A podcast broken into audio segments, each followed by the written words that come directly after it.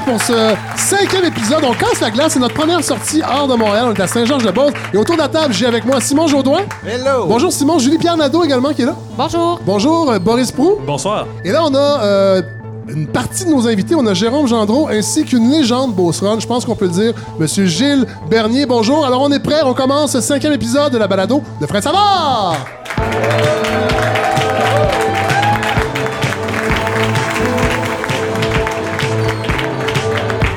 Alors oui, première sortie hors Montréal. On est à Saint-Georges-de-Beauce, à la Soupière Plus, euh, qui est pleine à, craquer. Euh, vraiment, il y a beaucoup de gens ce soir. C'est une soirée, et c'est étonnant, c'est une soirée sans alcool. Euh, ce soir, là, il y a des gens qui étaient en transe tantôt. On en a réveillé quelques-uns, mais les gens vont s'habituer. Moi, c'est ma nouvelle vie depuis 18 mois, et on va passer une belle soirée grâce à ça. Je dois l'avouer, je n'étais pas venu en Beauce depuis 1986. Euh, C'est la dernière fois que je suis venu en Beauce, et c'était pas à Saint-Georges, c'était à Sainte-Marie-de-Beauce. Sais, pour le tournoi Bantam de Sainte-Marie-de-Beauce. Je jouais au hockey pour le Canadien de Granby. On était hébergé à Saint-Isidore, si je me rappelle bien. On est arrivé tard le soir. J'avais dormi à côté d'une euh, fournaise à l'huile. J'avais pas dormi de la nuit. Et on s'était fait torcher euh, les trois matchs. Et en revenant, euh, mon équipe, dans la camionnette, on avait eu la bonne idée. Moi, je m'étais évidemment dissocié de ça. On avait eu la bonne idée de faire un, un mooner dans les fenêtres sur la 73. Euh, et tout ça est véridique. Euh, moi, j'ai pas fait de mooner parce que j'étais pas à l'aise. Euh, j'étais, jeune dans mon corps, à 14 ans encore. Sauf qu'on avait oublié que la camionnette était identifiée à la ville de Granby. Alors, on était facile à identifier. On a été suspendus. Nos coachs ont été suspendus pour nous avoir laissé. En fait, ils nous avaient laissé tout seuls dans la camionnette et ils étaient dans une autre voiture. Imaginez. Vous laissez euh, 16 gars de 14 ans sans surveillance dans une camionnette, c'est sûr que ça va finir les faux à l'air. Mais euh, c'est pas arrivé euh, aujourd'hui. Euh, D'ailleurs, je veux remercier Communauto qui nous, a, qui nous a fourni le véhicule pour venir, euh, pour venir en, euh, à Saint-Georges. Voiture hybride, donc on n'a pas trop euh, pollué. Mais je ne vais pas parler trop longtemps d'introduction parce que euh, j'aime, évidemment, c'est une revue d'actualité. On va parler d'actualité et je veux aller immédiatement à l'actualité de la semaine.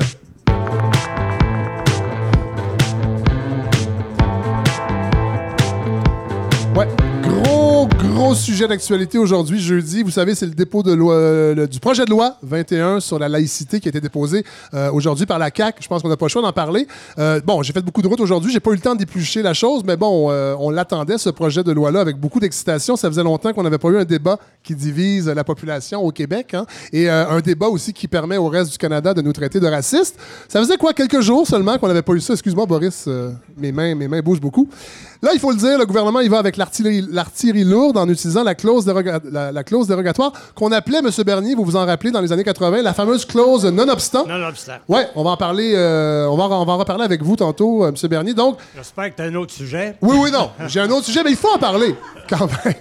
Euh, donc, il sera maintenant interdit pour un employé de l'État de porter des signes religieux lorsqu'on occupe un poste d'autorité. Et là, ça inclut les enseignants et les enseignantes, les directeurs et les directrices d'école, mais seulement ceux et celles des écoles publiques. Ça, c'est intéressant. Une laïcité à deux vitesses, fallait y penser, hein, c'est original, assez unique euh, dans le monde. Donc, seules les écoles publiques auront droit à des espaces où les croyances religieuses seront laissées à la maison. Je compatis avec les écoles privées juives, musulmanes et chrétiennes qui seront maintenues dans un univers où euh, les croyances rigolotes euh, ont cours. Michel Rivard chantait Pas de cadeau pour le privé et il avait bien raison. On espérait au moins que le gouvernement soit cohérent et retire le crucifix de l'Assemblée nationale pour que les, les principes de laïcité ne soient pas à géométrie variable. Ils l'ont fait. Ce ne sera pas tout de suite, par exemple, ça va, avoir, ça va être l'objet d'une motion. Et là, on me dit que Mathieu Bock-Côté serait présentement aux soins intensifs depuis l'annonce euh, du retrait du crucifix. Il aurait des trous dans les mains, il paraît. C'est ce que mes informateurs me disent. Il paraît que ça saigne. Euh, Francine Pelletier, chroniqueuse au Devoir cette semaine, disait qu'il fallait pas faire de la laïcité une nouvelle religion et plutôt s'en remettre au compromis Bouchard-Taylor en se pinçant le nez. Selon elle, aller plus loin serait superflu, puisque, je la cite, il y a longtemps que la religion ne mène plus la politique par le bout du nez en terre d'Occident, ce qui est parfois vrai. Euh, sauf qu'en même temps, le Journal de Montréal nous apprenait euh, cette semaine que la commission scolaire Marie-Victorin sur la rive sud de Montréal avait décidé de décaler d'une journée la tenue d'un examen ministériel de français en juin prochain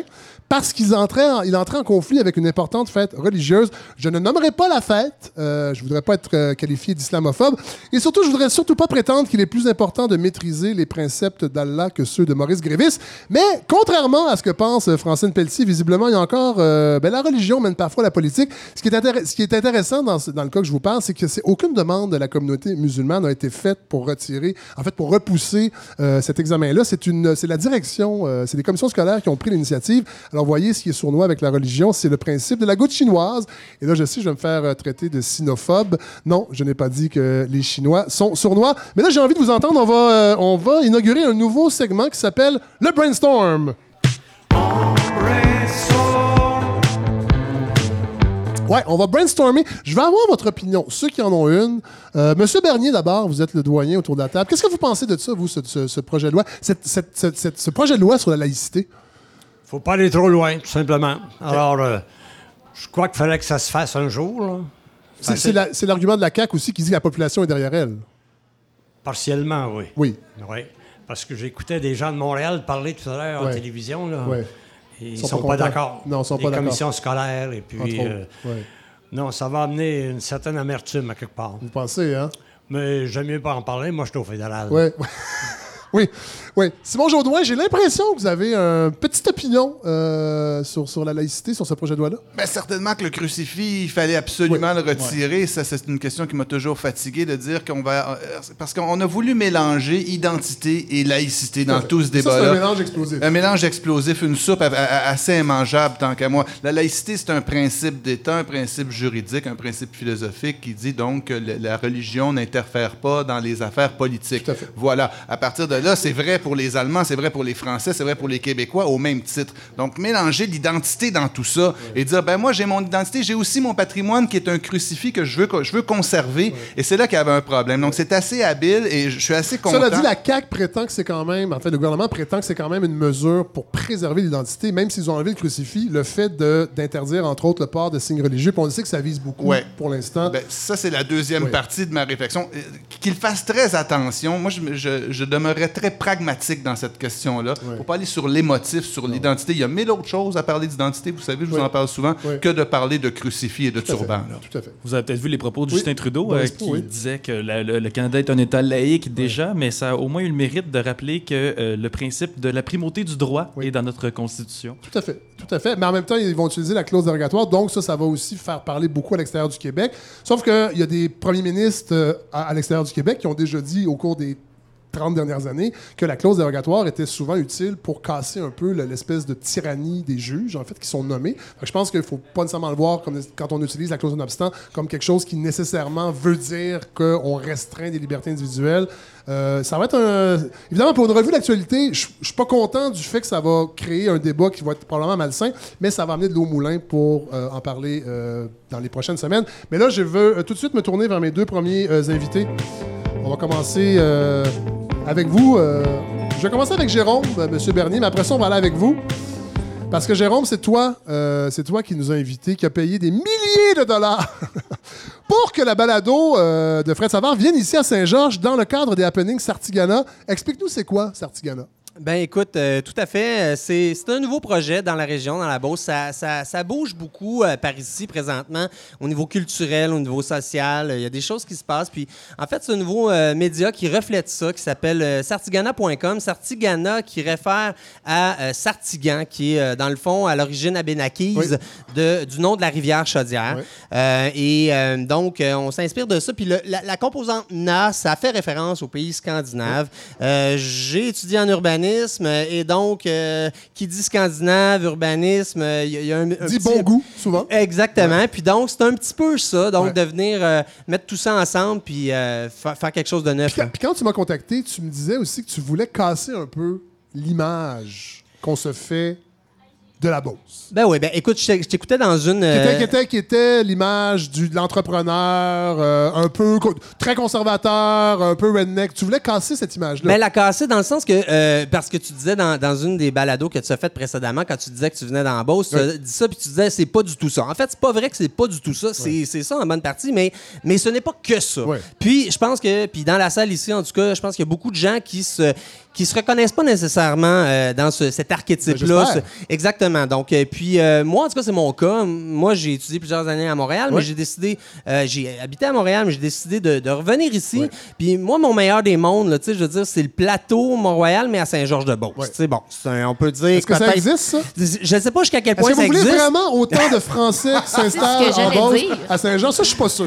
Peut-être pas, mais, mais ce que je veux dire par là, c'est que je pense que je pense qu'il y a de la place pour, euh, tu sais, ne serait-ce que culturellement, avoir un petit peu. Souvent, c'est quand on parle d'exode des jeunes, nous, ici, on n'a pas vraiment tellement ce problème-là. L'exode, il n'y en a pas tant que ça. En fait, il est, il est sectoriel, l'exode. Moi, souvent, quand je vois les, les jeunes qui étudient en communication au cégep ici, je le sais qu'à un moment donné, ils vont partir et ils seront plus par ici. Tu sais, Je suis une bébête rare d'avoir étudié en communication. on va voir plus tard Philippe Gobeil, qui, Quand même. qui a, qui a le même parcours que toi, qui est- Exactement. qui est, né ici, qui est parti étudier C'est ça. euh, à Québec et qui est revenu. Puis je pense qu'il faut leur donner de la visibilité à ces gens-là, puis il faut euh, s'organiser pour euh, faire des choses ensemble, pour euh, se rencontrer, puis euh, amener du nouveau, du neuf. Puis c'est un peu ça, dans le fond, Sartigana. Dans le fond, oui, c'est un magazine web, donc euh, par le truchement de la vidéo, beaucoup, euh, on va essayer, dans le fond, de, de- de- de mettre en lumière ces choses-là, les initiatives, ce, qui, ce qui, à mon sens, rend la Beauce différente de peut-être ce qu'on peut s'en imaginer. Ouais. Puis c'est beaucoup incarné dans le territoire aussi, là. Sartigana, je on va en parler avec Simon Oui. Jaudoin un peu plus tard. Mais Tout là, à je, je veux me tourner vers. parce que t'es, moi, quand, quand on s'est parlé, la- le premier invité que je voulais, c'était Monsieur Gilles Bernier. Qui, vous êtes une légende, on peut dire ça. Vous êtes une légende euh, en Beauce, je pense. Pour que, pour que moi, je, je- je le sache à Montréal, c'est parce que c'est ça, vous êtes une légende. Ouais, Je suis né sur le plateau, moi. Oui, c'est ça, c'est ça. Et je m'en suis rendu compte, mais c'est ça qui est... Saint-Hubert et Mont-Royal. Bon, et là, on a beaucoup de points communs. Mais dans le euh, temps, ça n'existait pas le plateau. Non. Ça s'appelle le plateau de même. là, de- Ça fait pas si longtemps. Ça fait quelques années. Ouais. là. Mais là, je me suis rendu compte qu'on a beaucoup de points communs, M. Bernier, parce que vous avez habité, euh, vous avez habité à Rosemont, à, quelques, à deux coins de rue de chez moi présentement. Iberville et Beaubien. Voilà. Euh, moi, je dirais pas où j'habite pour pas Près du avoir de cinéma vandalisme Beaubien. à la maison. Oui, près du cinéma Beaumoin. Euh, vous avez été une vedette de la radio. Je peux dire que j'ai quand même fait. je suis peut-être pas une vedette de la radio, mais j'ai fait beaucoup de radio. J'en fais encore euh, par le truchement de la balado, mais j'étais à Radio-Canada, entre autres. Et, euh, et, euh, et aussi, un autre point commun, c'est que nos deux garçons ne croient pas au réchauffement climatique. Mon garçon a 14 ans. Lui, en fait, il est pas sûr. Mais ça, on va en reparler un petit peu plus tard de Maxime. On pourra en reparler. Ouais, on va en reparler un petit peu plus tard. Moi, Mais c'est pas vrai qu'il croit pas. là. Vous avez, Ouais, faut- vous avez faut- pas écouté faut- les bonnes émissions? Faudrait Mais s'il croit pas, faudrait l'avertir parce que je pense qu'il est pas au courant lui-même. Non. Mais ça, c'est les gens du plateau qui Ah! répandent ça. Bon, cela dit, vous avez été d'abord une vedette de la radio ici Mais- en Beauce. Là- oui. Ça fait 38 ans que j'ai quitté la radio, Mais les gens grave. en parlent encore. Ben oui, mais moi ça m'intéresse parce que c'est un parcours qui était classique à l'époque. C'est qu'on commençait pas à faire de la radio à Montréal. Il Non. fallait, il fallait s'exiler, aller faire ses classes euh, euh, en région. Vous, vous êtes venu ici et, et c'est Miville Couture. Méville Couture qui m'a indiqué qu'il y avait de la place pour moi dans la radio. Couture qui est une était à légende à Radio-Canada, qui est le- un grand animateur. le, le chef annonceur de Radio-Canada en 1948. Ça fait quelques années. Oui. Et le mardi, moi, je faisais mon cours classique à Montréal chez les Jésuites. Ça paraît que j'ai été élevé chez les Ben. Jésuites. Et euh, le mardi après-midi, le jeudi après-midi, je partais avec Guy Sanche, Ah ouais? qui est devenu Bobino. Tout à fait. Jean-Louis Millette, qui était Oui. un excellent comédien. C'était mes deux confrères. Ils sont morts tous les deux, là, mais en tout cas. Et puis, eux allaient vers la comédie, le Oui, théâtre, oui. et moi, j'allais vers la radio. puis C'est là que j'ai rencontré Miville Couture. Puis il m'a donné quelques petits cours, quelques indications. Puis il m'a dit T'as du talent, le jeune. Je l'ai cru. Je l'ai cru. Et puis, mais il dit Tu peux pas commencer, quand tu auras fini ton cours classique, tu peux pas commencer à Montréal. C'est la jungle. Va en province. Puis il dit Quand tu auras fini ton cours, viens me voir, je vais te trouver une place. Le lendemain de mon certificat, quand j'ai eu mon diplôme, je suis allé le voir. Il dit à Montmagny, il y a une place de libre, et je vais appeler le boss, puis il va t'engager. Dans ce temps-là, quand Méville Couture Ben oui. te recommande, C'est. t'as pas besoin d'autre chose. Ben non. Je suis arrivé là, puis j'ai fait deux mois. Au bout de deux mois, je gagnais 10 piastres par semaine. Qui était une fortune à l'époque. Oh, ben, c'était pas pire.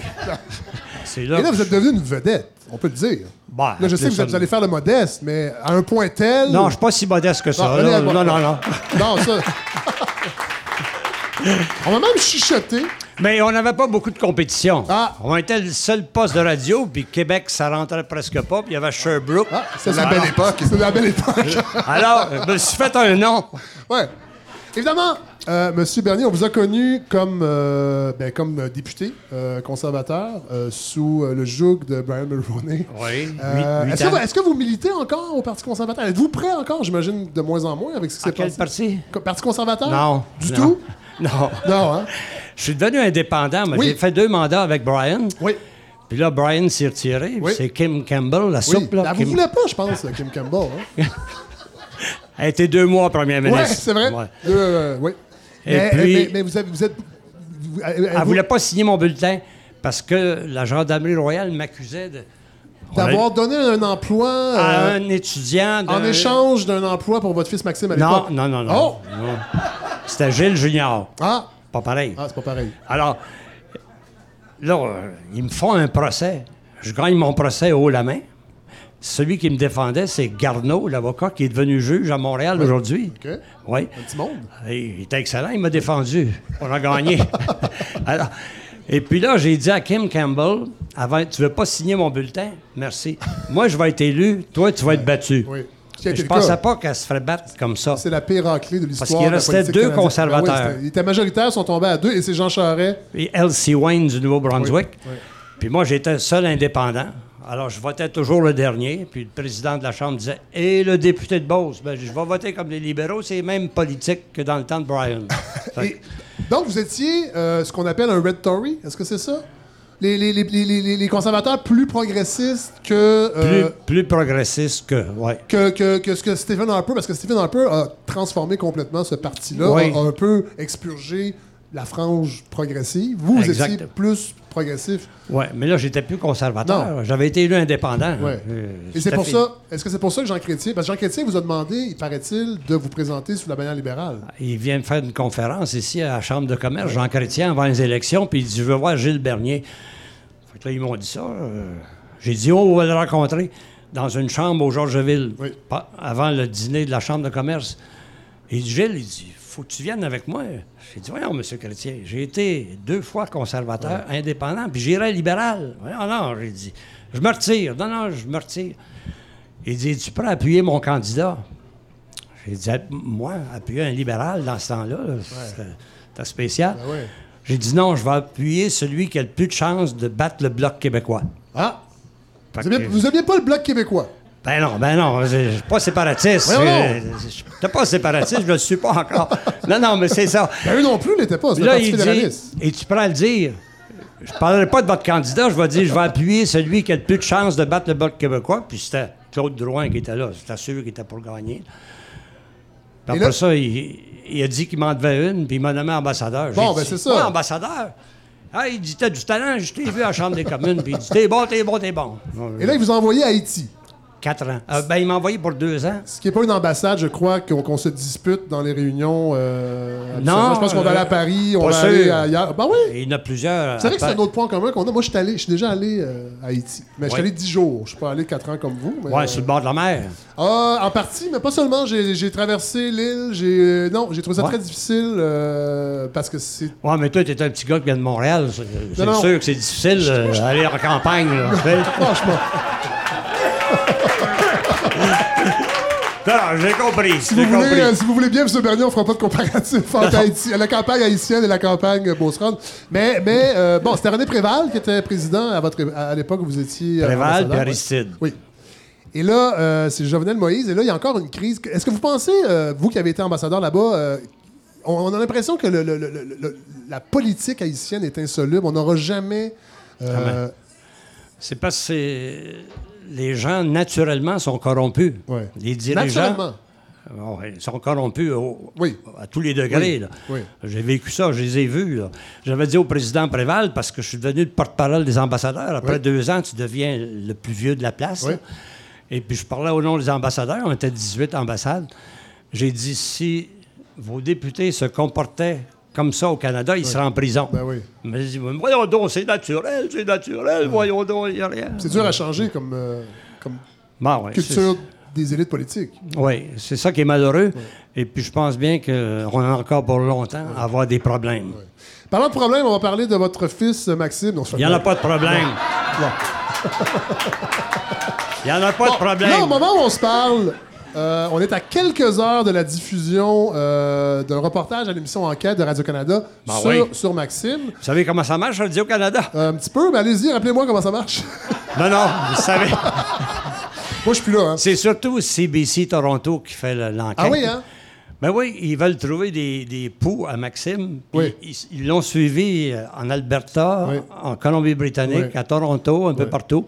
Puis lui, il voyait faire, puis il disait Vous êtes en train de faire un reportage sur moi, là Il dit. Puis vous voyez, il choisissait les gens à qui parler. Ah, Puis ceux qui, euh, étaient moins capables de s'exprimer, mais c'est eux autres qui passaient. Vous allez le Ça m'étonne de. Radio-Canada. Ça m'étonne de Radio-Canada. Ils font Non, pas des choses comme ça. c'est pas Radio-Canada Non. français. Ah, Non, ben non. non, c'est Radio-Canada, ça- CBC. Oui. ouais. Mais Bon, bon. oui.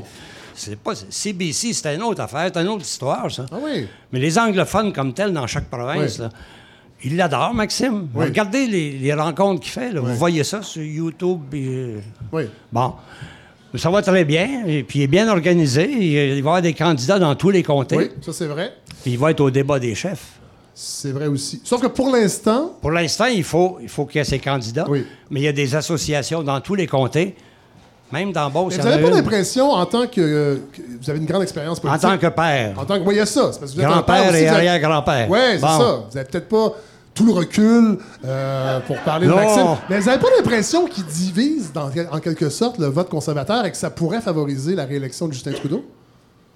pense pas. Non, non. Non? Non, non, non. non. Les conservateurs, s'ils se font battre, c'est parce qu'ils vont se battre eux-mêmes. C'est rien que ça, là. C'est parce qu'il y a un chef qui répond peut-être pas à leurs attentes. euh.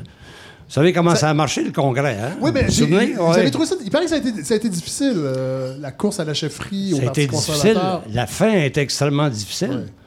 Ils ont rejeté 100 quelques mille votes Ouais. parce qu'il fallait qu'ils rentrent à temps pour la télévision le soir à 8 heures. Alors, vous avez l'impression que sur ces 100 quelques mille votes-là, ça aurait peut-être permis à, votre, Ben. à Maxime de, de, de, Bon, de gagner la peut-être. chefferie? Peut-être. On ne sait pas. Mais ça, c'est réglé, c'est fini, ça. Vous êtes serein. Puis il n'était pas d'accord avec les politiques de Scheer, parce qu'il voulait faire des suggestions à Scheer, puis il voulait même pas l'entendre.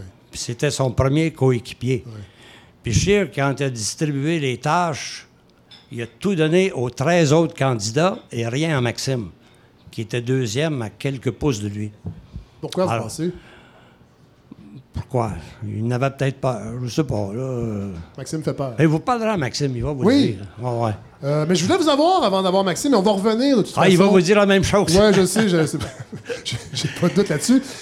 Euh, Mais euh, attendez, il y a quand même une question qui, qui peut être inquiétante. Il y a des groupes d'extrême droite qui Ouais. ont avoué vouloir se servir du parti de Maxime Bernier pour faire passer leur politique et leur message. Alors, vous Et là, et là, je veux pas accuser Maxime Vous d'être... l'avez vu, le- l'enquête? Non, je l'ai pas vu. Mais Ah bon? Non, mais c'est sorti Quelqu'un quelques... vous en a parlé. Il y a- non, il y a sorti. Non, mais c'est Oui, des- oui, c'est oui. certains groupes eux-mêmes qui ont, qui ont avoué que la plateforme de Maxime serait, la- ce serait celle qui, qui, qui siérait mieux à leurs idées et qui n'hésiterait pas à, à- à militer dans le parti. Et, et, c'est pas Maxime qui les a invités. Mais est-ce que vous pensez quand même que euh, c'est quelque chose qui, Mais ça, qui- qui ça arrive dans tous les partis, ça, qu'il y a des gens qui s'introduisent Oui. comme ça, là, puis qui sont pas d'accord, mais qui font semblant que. Puis après ça, ils essayent de mettre le trouble. Ils vont en avoir de même, là, c'est sûr. Ça, ça vous fait pas, ça vous Mais- fait pas peur, le, le fait que ce soit quand même des gens d'extrême droite Non, non. avec les attentes. Ben, c'est quand même la- la- le groupe, le, le- le groupuscule politique qui est le plus dangereux, en tout cas à la sécurité intérieure, présentement, au Canada. Oui, bon, oui. Oui. Mais il veut pas les avoir avec lui. Mais ça, mais non, Ben mais non. il l'a dit de toute façon. Mais, Il l'a dit, oui, oui. Voilà. Ben, écoutez, Ouais. monsieur, monsieur Bernier, merci euh, d'avoir accepté de vous prêter au jeu de la balado Très Savard. Et Puis- moi, je me sens beauceron aujourd'hui. Oui, vous voulez. euh, Merci d'être sorti de Montréal. Ben oui, mais, mais c'était. c'était- Ouais, c'est la mission. Mais moi, j'ai compris avant toi, parce que je suis sorti en Oui. 1953. Non, mais aujourd'hui, monsieur Bernier, je me sens beauceron parce que cette balado est 100% indépendante. Aucune subvention. euh, C'est bien, ça, c'est bien. Pas d'impôts. Alors, je me sens un peu comme des entrepreneurs dans l'esprit euh, beauceron. C'est la grande vie. C'est la grande vie, voilà. Merci beaucoup, euh, Merci monsieur à vous Bernier, d'être venu. euh, Bienvenue en Beauce.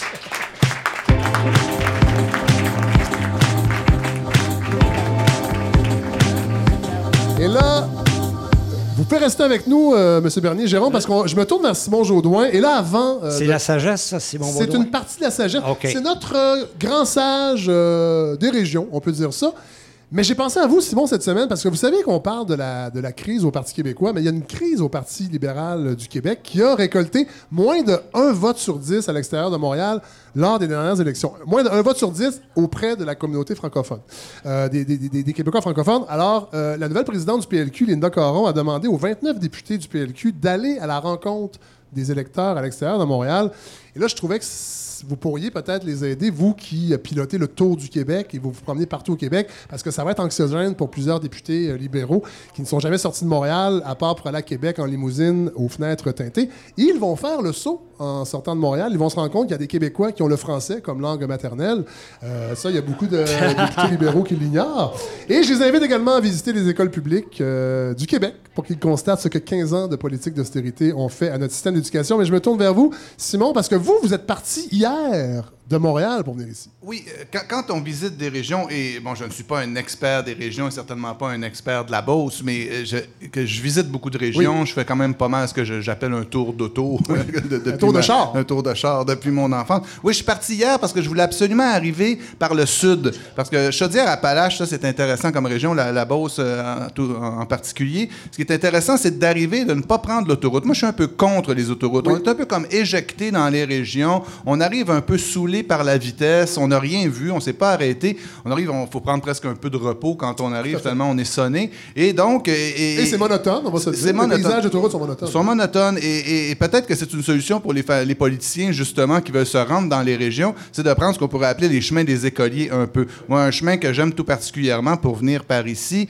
c'est de passer, bon, de se rendre en Estrie euh, par la 10 et là de sortir au coin de, dans, dans le coin de Sherbrooke, au- autour de Cookshire Eaton, si vous voulez. Là, vous pouvez Oui. passer par Scotland. Il y a par la patrie aussi, c'est très joli. Vous en allez vers le lac Mégantic. Parce que la rivière Chaudière prend sa source dans le lac Mégantic. Et, et ça, ça, ça change la manière dont on va voir une région, c'est de l'aborder pour ce qu'elle est. Ce que l'autoroute ne permet pas. Donc, de se rendre à Mégantic comme ça et de remonter, ben, de, de- de descendre le courant. Oui. Et je l'ai fait, ce qui est intéressant, aujourd'hui, je l'ai fait par la rive ouest. C'est-à-dire que là, on passe par les rangs et on voit très bien aussi les villages de l'autre côté, surtout quand on arrive près de Saint-Ludger. C'est très beau avec l'église qui est bleue. Et là, on permet, ça nous permet de voir ce qui se passe, justement. Alors, moi, je suis un Montréalais. J'assume que je suis un Montréalais. J'aime être un Montréalais. Mais quand je me rends en région, j'aime aussi prendre mon temps et y aller, y aller mollo. Donc, euh, là, on, euh, dans, sur ces rangs-là, surtout euh, par cette saison, tu roules à 50, 70 km/h, tu comprends? Et là, tu as le temps de voir. Pour le meilleur et pour le pire, je dois dire, parce que parfois, le, perso- le- le paysage est abîmé aussi. On peut voir aussi, il y, a des- il y a des endroits où on, on sent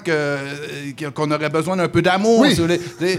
La, euh, la fierté a passé tout droit. oui, oui, mais le tournant après, le paysage est magnifique Ouais. aussi. On rencontre des gens, bon, évidemment. Donc, c'est tout ça qui est intéressant. Et de voir aussi, je vous parlais l'autre fois du fleuve Saint-Laurent Oui. comme euh, la colonne vertébrale Oui. du Québec, si vous voulez. Bien, la, la rivière Chaudière, c'est la colonne verté- vertébrale de toute la région ici, Ben plus particulièrement en Beauce où on est. Il y a des enjeux d'identité autour de ça, d'identité des villages. Euh, on en parlait cet après-midi avec Jérôme. Des- des- Il y a eu des projets ici, justement, pour avoir accès à la rivière, à Saint-Georges tout particulièrement. Une corporation qui s'appelait Rendez-vous à la rivière, qui ont voulu donner l'accès aux berges. Ça, ça, ça augmente la fierté régionale, Ah oui. ça fait que c'est beaucoup plus beau. Il y a tout un projet de piste cyclable aussi. Pour l'instant, je crois que le tronçon entre Vallée-Jonction et ici est assez bien réussi. Et, et on va essayer de tout reconnecter ça. Tu, tu me En- disais, en fait- Jérôme? ben, en fait, présentement, c'est que le, le tronçon dans le nord de la Beauce est réalisé depuis quelques années, et ainsi que le, le tronçon dans le sud de la Beauce. Mais dans le milieu, donc dans la MRC Robert Clich, euh, euh, dans les municipalités de Saint-Joseph et Beauceville, euh, c'est encore à terminer. Mais une fois qu'on aura tout relié ça, et c'est prévu là, pour cet été ou au maximum peut-être 2020, euh, ce sera génial et ce sera vraiment le, le produit d'appel touristique pour la région. Ça, ça fait partie de la mise en valeur du patrimoine paysager. Et ça, c'est très important. Et c'est des choses qu'on voit justement quand on se promène sur les petites routes, des paysages qui ont besoin d'amour. Alors ça, je voulais le mentionner, justement, de faire ce tour d'auto-là. Demain, on va continuer ensemble, Oui. On va se suivre. Oui. On va continuer vers le nord, toujours de l'autre côté, du Oui. côté ouest. Et je pense qu'on va probablement s'en- s'enfoncer dans l'autre binière, un peu dans le coin de l'Esther, Avec plaisir. justement. la Moi, je prends pas l'autoroute demain, c'est sûr. Non, c'est très, très beau de repasser Ouais. par là aussi. Une- Souvent, on parle des paysages de la Gaspésie, de Charlevoix, tu sais, des régions Qu'on arrête avec ça, Qu'on arrête un peu avec ça. Ben, ben, justement, c'est parce qu'il n'y a pas d'autoroute qu'on trouve Ben ça voilà. Mais toujours est-il que côté terroir, ce qui m'a intéressé en venant en bas cette fois euh, aujourd'hui, c'est on, on pourra en parler de manière générale du terroir brassicole du Québec. On a on a une grande fierté pour les microbrasseries du Québec depuis quelques années pour cause. On fait des excellents produits. Personnellement, je ne bois plus que ça en termes de bière, des bières québécoises. Par contre, on a plus un savoir-faire qu'un terroir brassicole. Et c'est important de le réaliser. C'est-à-dire que les- la plupart des microbrasseries vont utiliser des produits qui peuvent venir d'un peu Ouais. partout, des houblons importés, des, des- des, euh, des céréales importées, Ouais. pour fabriquer les microbrasseries. Pas toutes, Pas toutes, non. Ouais. Il, y exi- il existe des fermes brassicoles. C'est pour ça que je vous en parle aujourd'hui ici. Parce qu'il y en a une, justement, en Beauce. Et il n'y en a pas beaucoup. Il y a la Frampton Brass, qui est une brasserie, une microbrasserie que les gens ici connaissent sans aucun doute. Ben oui, applaudissons-les. Qui a- les gens sont un peu engourdis parce qu'il n'y a pas d'alcool aujourd'hui. Ben oui, Ils sont un petit peu en. Ouais, c'est- Un ils genre sont- de léger délirium tremens. Ils sont sous de sobriété, un peu comme vous. Et, et- et- mais- et donc, quand ils ont ouvert il y a sept ans, c'est intéressant, c'est une histoire de famille. Alors, moi, j'ai parlé euh, avec Justine Boucher, qui s'occupe de, de tout l'aspect touristique, communication, tout ça. Mais euh, euh, son, son fils, Gilbert Poulain, c'est le, le maître brasseur. Sa fille, Virginie Poulain, elle fait la comptabilité, toute une histoire de famille. Euh, et, et à l'époque, quand ils ont ouvert, et il, y a, il y a sept ans, il n'y en avait que trois. Il y avait la Schwab et la Choune aussi. Depuis, il y a une autre ferme micro-brassicole, je crois que c'est dans, dans les cantons, euh, la ferme brassicole des cantons. Il y en a peut-être d'autres, on me corrigera, là, mais c'est plutôt rare si on, on compare au nombre de microbrasseries qu'il peut y avoir. Encore plus intéressant, dans leur démarche de ferme brassicole, ils, font donc euh, pousser, si vous voulez, les céréales dont ils ont besoin. C'est le- le- le- le- c'est leur culture Ouais. à eux.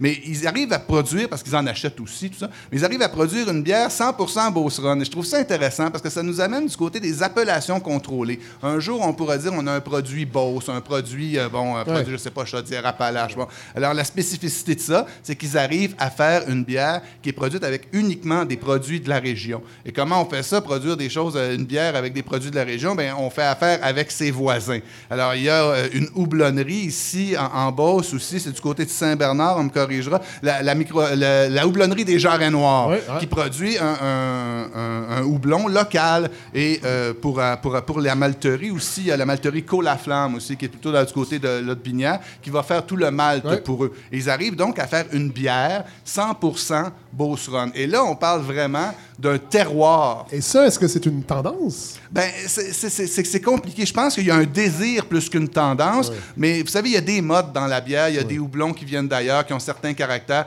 Et, et c'est intéressant ce qu'elle m'expliquait parce qu'une bière, c'est pas comme le vin. Tu peux pas choisir, dire, ah, ben moi, je vais prendre un 2015, il est très, très bon. Il faut que ce soit toujours à peu près égal. Fait que, Ouais. Et comme le houblon avait. On fait euh, pas vieillir les bières. non, pas tant. Et, et- et le houblon, avait, québécois, faut ils, me l'ont avoué du côté de houblon euh, des Noirs, il y a quelques années, n'avait pas très bonne réputation. Ah. Ça va de mieux en mieux. Ah. Mais alors que les microbrasseries... Être à cause du PQ, ça. Ah ben oui, sans aucun doute. Ben, c'est le Bloc québécois, toi, c'est ça. Et, et- et- et comme la- les microbrasseries, le phénomène montait en importance, Ouais. ils, ils ont commencé à fabriquer des bières. Et aujourd'hui, leurs recettes sont établies. Ce qui fait que du côté du houblon des Jarrets Noirs, leur plus grand marché, ils fournissent quand même une centaine de microbrasseries, là, mais euh, qui, qui ne font pas que 100 de leur houblon, par ailleurs. Mais ce qui, ce qui va arriver, c'est que c'est surtout les nouveaux qui veulent expérimenter, qui vont développer des nouvelles recettes. Ceux qui sont déjà bien établis, on dit, ben moi, j'ai mes recettes, La je ne veux pas changer. Je veux pas me casser la gueule non plus en essayant autre chose. Donc, c'est intéressant de voir que. Ce qui est intéressant de voir ici, c'est de voir le circuit court qui existe entre le- les, les gens de la région qui vont boire la bière. La bière est distribuée aussi un peu partout avec des produits locaux. Ça, ça- ça, je trouve ça intéressant de voir qu'il y a une entraide aussi entre producteurs. Et du côté de Frampton Brass, écoutez, j'ai même fait enquête pour vous. Moi, j'enquête pas sur Maxime Bernier, j'enquête sur, euh, sur ce qui se passe. Ben, il y a un projet d'agrandissement qui est intéressant en ce moment, qui cet été, ils vont agrandir et ils vont, sans aucun doute, sont sur le point de rentrer dans le circuit des économusées aussi. Donc ça, ça va changer beaucoup la, la donne côté tourisme. Parce que ça aussi, c'est très important, le tourisme des microbrasseries. Ils ont quand même changé beaucoup l'approche culinaire, l'approche euh, brassicole au Ouais. Québec, les microbrasseries. C'est très important. Donc, et c'est intéressant aussi, ils ont des, des bœufs, euh, des vaches Island. Oui. Et, euh, ils- ben oui, et ils leur Oui. donnent la drèche, euh, le- les résidus de, Ah. de- de brassage, oui, qu'ils vont manger. Donc encore là, il y a le goût des microbrasseries qui peut rentrer, vous savez, dans d'autres produits. Alors, du yogourt qui goûterait la bière. ben là, je pense que ça va lait être un steak, là. Mon ne vous on en déplaise. Mais pour- Donc, c'est ça simplement pour montrer qu'il y a un terroir brassicole qui s'installe Oui. que nous n'avons pas. Quand on pense aux, aux microbrasseries du Québec, on a plus un savoir-faire Oui, qu'un terroir. Il y a des gens comme ça qui font du développement. Je pense que c'est intéressant de le voir. Ben, euh, merci, euh, Simon. Ben oui, si un jour on a un terroir brassicole, on pourra peut-être penser que la Beauce y a joué un, il a joué un Et rôle. vous-même, en tant que prosélyte Ouais, du oui, en tant que brassicole, prophète, ouais, euh, ben de- merci de la beaucoup, brasserie. euh, Simon. Et là, M. Bernier, Jérôme, je vous libère parce Oui. que nous allons avoir besoin euh, d'espace pour accueillir de nouveaux euh, invités parce que la soupière plus. est- Oui, vous aviez. euh, Mais tu as fait allusion à un chroniqueur tout à l'heure, mais tu as la même voix que lui. Ah oui? Mathieu Bock-Côté. Ah non, non, non, dites-moi pas ça, monsieur Bernier. Ouais, vrai ou faux? Je parle pas aussi vite oui, que euh, oui. m- monsieur Il a une très belle voix. Ah, une très belle voix, oui. Oui, mais pourquoi on partage que- pas tout à fait les mêmes idées. Mais je le respecte beaucoup. Oh oui. Euh, et, et c'est un très bon euh, chroniqueur. euh, et c'est une des seules personnes de droite au Québec, dans les médias, qui a de l'humour et qui est présentable. Et euh, nous, on aimerait ça avoir un chroniqueur ou une chroniqueuse de droite dans cette émission-là, mais on ne peut qu'avoir Mathieu Bock-Côté. Et il y a déjà quand même pas mal de tribunes. Alors, on est à la recherche de quelqu'un euh, très à droite qui viendrait euh, peut-être chroniquer avec nous et qui a de, de- qui a de l'humour. C'est ça qui est difficile.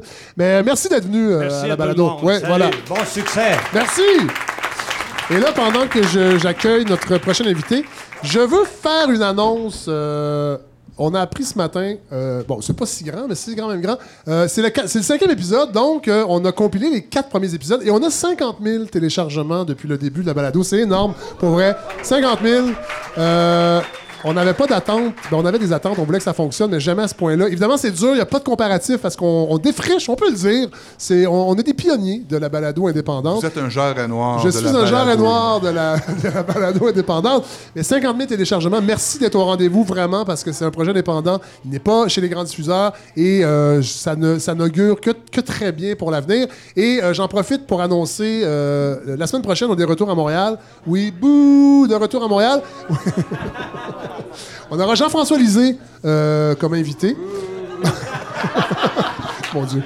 Le 11 avril, on aura Julie Gauthier, qui est professeur au Collège Annecy, qui va venir nous parler d'autochtonisation du Collège Annecy. Ben, pas de tout le collège, mais de cette opération-là qui est très intéressante parce que les équipes sportives du Collège Annecy à Montréal portent le nom d'Indiens et d'Indiennes. On sait très bien dans, cette terre euh, de, de laquelle nous vivons que c'est quelque chose qui peut être très péjoratif et elle va venir nous expliquer comment concrètement euh, on, on procède à un changement en respect de toutes les sensibilités euh, des gens en cause. Le 18 avril, on sera à Gatineau pour le festival euh, Transistor, festival de balado, votre, votre, votre fief, Boris Proust. Tout à fait. Et le 25 avril, Dominique Payette, qui va publier demain, le 29 mars, le livre Les Brutes et la punaise, qui est une analyse, en fait, qui est un, euh, une analyse du- de l'impact des radios, euh, d'un certain type de radio poubelle, qu'on pourrait dire. Appelons ça comme ça, les radios poubelles. Donc, elle a écrit un essai là-dessus, sur sa- ses réflexions sur l'impact que ça peut avoir, et elle va venir nous en parler, donc le 25 avril. Et là, je suis content parce que nos invités, nos prochains invités sont là. Euh, Philippe Gobeil et euh, Hélène Latulippe, bonjour. Bonjour. Bon- bonsoir, oui, bonsoir. Euh, je me tourne tout de suite vers vous, euh, Philippe. On va commencer avec vous. euh, parce que moi, quand je voulais euh, venir euh, ici, euh, je voulais qu'on parle, entre autres. En fait, c'est que votre parcours et vos intérêts vont, je crois, résonner dans plusieurs régions et même à Montréal également. Mais parlez-nous d'abord de votre parcours, parce qu'un peu comme euh, Jérôme, vous êtes quelqu'un qui, avait, qui est natif de Sainte-Marie ou de Saint-Georges? Oui, moi je suis né à Saint-Elzéar. Oui. J'étais à l'école à Sainte-Marie. Oui. Puis vers 17 ans, ben, comme pas mal tout le monde de ma cohorte, je suis allé étudier à Québec. Mais le déclic pour revenir t'installer euh, dans ta région, ça a été quoi? Ben, c'est un peu un concours de circonstances parce que je suis pas. euh, je en en fait, on va dire, t'es professeur. oui, moi j'en- euh, j'enseigne euh, l'histoire et le théâtre. Oui. Et c'est une opportunité, une opportunité de travail, en fait, qui t'a ramené ici. Oui, j'avais commencé à enseigner euh, à Québec, puis euh, de fil en aiguille à Sainte-Marie, on cherchait quelqu'un pour donner des cours de théâtre. Moi, j'ai fait du théâtre avec Fabien Cloutier, Guillaume Cyr, Mélissa Lefebvre, Ouais. parce qu'on était chapeauté par Aline Carrier, une grande dame du théâtre en Beauce. Puis, justement, comme elle ne donnait plus les cours, j'ai été approché par Louis Parent, euh, qui faisait la vie étudiante. Il Ouais. dit ben, T'aimerais-tu ça, Philippe, donner des cours dis, OK. Puis, de fil en aiguille, j'ai commencé à faire de la suppléance à Sainte-Marie, puis j'ai travaillé à Sainte-Marie au moins 5-6 ans. Et là, euh, je veux qu'on parle de ça, entre autres, parce que euh, je pense que souvent, à- de Montréal, entre autres, on a l'impression que culturellement parlant, euh, c'est un peu le désert souvent dans les régions parce qu'on voit pas ce qui se passe, évidemment. on a l'impression que c'est seulement les artistes, genre les humoristes, qui se rendent jusque dans les salles de région. Moi, j'anime le, le, le gala Rideau depuis quatre Oui. ans. Et moi, je, je les côtoie euh, pendant cette semaine-là, les diffuseurs, et je sais le travail qu'ils font. Puis je veux que tu nous parles parce que tu es impliqué directement, entre autres, dans ce- ce- ce- cette idée-là de d'être un animateur du domaine, de la culture, en fait, dans, dans ton domaine. Ben, c'est ça, tu sais, on peut pas se mettre la tête dans le sable dans le sens que oui, les diffuseurs vont donner la part du lion aux humoristes. Ouais. C'est la, qui la vache à lait, en fait. Ben Qui- oui, c'est ouais. ça, mais ça leur permet, c'est pas des vases fermés, c'est des vases communicants. Qui fait fait. que l'argent qu'ils vont faire avec un humoriste, moi, en fin de semaine, à Sainte-Marie, j'ai vu un concert de Jean-Michel Blais qui était complètement fou. Euh, Et on a accès à ça aussi en Beauce. Je pense que la culture se cultive et que si dans l'offre, tout ce qu'on offre, c'est un créneau qui est très, très fermé, par exemple les humoristes ou des pièces de théâtre Ouais. ben, c'est c'est juste ça qu'on va avoir. Mais si on donne tranquillement accès à d'autres trucs, si on diversifie l'offre, ben, c'est comme ça qu'on cultive. Simon? Penses-tu qu'il y a un enjeu d'occupation du territoire, justement, sur la culture, de, de savoir qu'il y a des spectacles comme ça? Est-ce que ça garde les gens en région? Toi, jeune, tu dis, ah, moi, je voulais juste sacrer mon camp. Est-ce que ça peut servir, comment dire, d'aimant pour Ouais. garder les gens par ici? Mais il y, a, il y a une approche qui est différente en Beauce, mais je pense qu'il n'est pas propre à la Beauce, qui va être propre à toutes les régions. En fait, il y a un, il y a un domaine des possibles qu'il n'y a pas nécessairement à Montréal. Il y a à peu près de ça, euh, mon Dieu, quoi, un mois et demi, euh, mon amie Mélissa Lefebvre qui a fait l'excellente pièce Bagage, qui est devenue Ouais. un documentaire. qui- moi, je voulais qu'elle vienne en Beauce pour qu'elle joue Sur avec les en- ces c'est sur des commentaires sur les enfants réfugiés. Oui, oui, c'est ça. Elle, elle a une tâche d'enseignement complètement folle où elle a dans sa classe d'accueil des jeunes que ça fait moins de deux ans qui sont au Québec, qui apprennent le français, pour qui c'est peut-être une quatrième, cinquième langue, et elle fait un show de théâtre avec eux autres. C'est une des pièces les plus euh, troublantes que j'ai vues parce que ça questionne beaucoup sur l'identité. Puis je pense que, justement, en Beauce dans la région, ce rapport-là à l'autre, à l'identité, il y a lieu qu'on le présente. Je me suis arrangé avec elle. Je dis, gars, Mélissa, moi, je t'organise le tout. Euh, prépare tes jeunes, puis on va arriver. Puis lorsqu'elle est arrivée en Beauce, elle me disait, Philippe, j'avais oublié à quel point ça peut être facile en Beauce. Parce que moi, justement, étant le gars de Noël Gobeil, ben, je vais appeler euh, pour les autobus parce qu'il va me faire un prix. Puis c'est sûr que si je vais à tel restaurant, ben, vous allez m'arranger de quoi? Parce que Mélissa qui était... Puis là, je pars dans mon histoire de raconteur. Puis... Finalement, tout ça a été super facile alors que ça aurait pu être très, très complexe. Fait que je pense qu'en région, euh, que ce soit en Gaspésie, que ce Ouais. soit ailleurs, il y a une espèce de facilité à créer des projets de différents niveaux parce qu'il y a une communauté. Ouais. Là. Cet, esprit de communauté-là, oui, on est tricoté serré, mais c'est un peu comme une, une pantoufle de fantex, ça s'étire, on peut... euh, faut la remettre à la sécheuse de temps en temps. Oui, oui. Et je voulais que tu sois euh, à, la balado aujourd'hui parce que tu es l'initiateur d'une pétition pour sauver euh, le château Beauce. Le patrimoine bâti, c'est quand même dans l'actualité. Puis là, ça concerne les régions, mais ça concerne Montréal aussi. C'est tout notre rapport, en fait, euh, au patrimoine bâti. Puis toi, tu es l'initiateur donc d'une pétition pour sauver le château, le château Beauce. Parle-nous, en fait, euh, du château Ben, Beauce. le patrimoine bâti, c'est pas de réjection municipale, c'est national. Oui, C'est- Oui. un trésor collectif qu'on a. Fait que j'aimais quand vous disiez que vous êtes passé à travers les petites routes pour arriver à Saint-Ludger et voir, parce que ça nous appartient un peu. C'est une responsabilité qu'on a qui est collective. Puis penser qu'il faut laisser ça dans la main de la gestion simple des municipalités, c'est complètement et- et souvent, les municipalités n'ont pas cette sensibilité-là et la plupart des bâtiments sont détruits pour soit faire des stationnements ou des condos. Mais là, toi, tu veux sauver le château Beauce. Mais parle-nous du, bâtiment. Ben, en, fait, c'est. euh, ça a l'air bien gros, ce que je vais dire, mais c'est c'est un joyau du patrimoine qu'on a dans notre cour en arrière à Sainte-Marie. C'est très, très rare, ce genre de résidences-là qui ont été construites en dehors des grands centres urbains. Grosso modo, c'était deux notaires au début des années euh, 1900, dans 1903, le notaire Théberge et le notaire Larue, qui étaient un couple, mais à une certaine époque, c'était mal. C'était des amis. Donc, ils étaient des des vieux amis. garçons qui habitaient ensemble. Des vieux garçons qui avaient leur euh, bureau de notaire ensemble ben oui. dans un château. Bon. Ah, disons ça comme ça. Comme Tintin le Capitaine Haddock. Et voilà, tout à fait, tout à fait. C'est le moulin sort de la Beauce. C'est le moulin sort de la Beauce. Mais ils ont Et fait. Tintin aussi, c'est un vieux garçon. Ah oui. Oui, oui. Mais ils ont fait ériger quelque chose de sublime en Ouais. faisant venir des marbres d'Italie, euh, du cristal de Bohème, des tapisseries de soie. Et ils ont vraiment. euh, euh, c'est un petit domaine.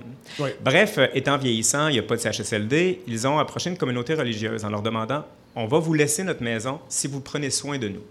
Et c'est ce qui s'est fait au tournant des années 40-50. Donc, une première communauté religieuse entre et dans le testament, c'était stipulé que le premier étage ne devait pas être altéré. Oui. Et ça s'est passé jusqu'en 2014, où les religieuses qui étaient vieillissantes euh, ont dû laisser le bâtiment. Et euh, c'est un bâtiment qui vaut peut-être quoi, 1,8, 1,9 millions, mais on a décidé de le céder à 369 000 à la Société de l'Alzheimer Oui. pour que le bâtiment reste à vocation communautaire. Oui. Ce qui fait que le, le bâtiment n'a jamais été altéré. On entre à l'intérieur et c'est de toute beauté.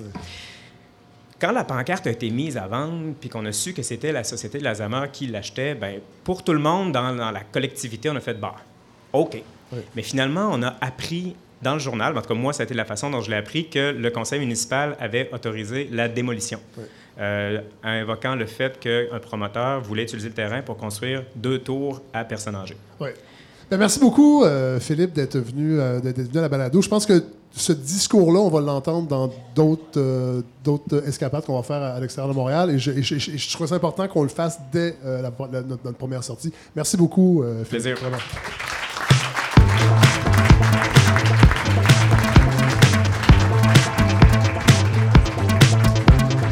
Et là, je me tourne. Évidemment, on est à, on est à Saint-Georges. On est à quoi? euh, 45, 40 minutes peut-être de la frontière américaine? À peu près? 40, un petit peu moins d'une demi-heure. Alors, je trouvais ça important qu'on amène euh, ben, notre chroniqueuse euh, en politique américaine, Julie Pianado, de la chaire euh, Raoul d'Endurant. Parce que si jamais il y a une invasion américaine euh, du Québec, ça va passer par On va ici. passer par la rivière Chaudière, c'est certain. Ou par la Ouais. forêt. Par la Ou forêt. par la forêt.